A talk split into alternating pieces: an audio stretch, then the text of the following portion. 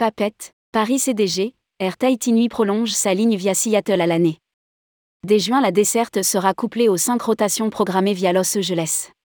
Air Tahiti Nuit annonce la prolongation de sa ligne entre Papette et Paris CDG via Seattle toute l'année. Elle sera donc opérée à la fois l'été et l'hiver.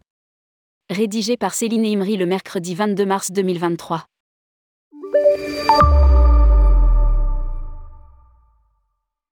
Air Tahiti Nuit opérera sa nouvelle liaison de Papette vers Paris CDG via Seattle-Tacoma toute l'année. Après l'inauguration de la route Papette, Seattle le 4 octobre dernier et l'annonce d'une extension vers Paris du service bi-hebdomadaire pour la période été 2023, la compagnie annonce l'extension de la route Papette, Paris via Seattle pour la prochaine saison hiver IATA.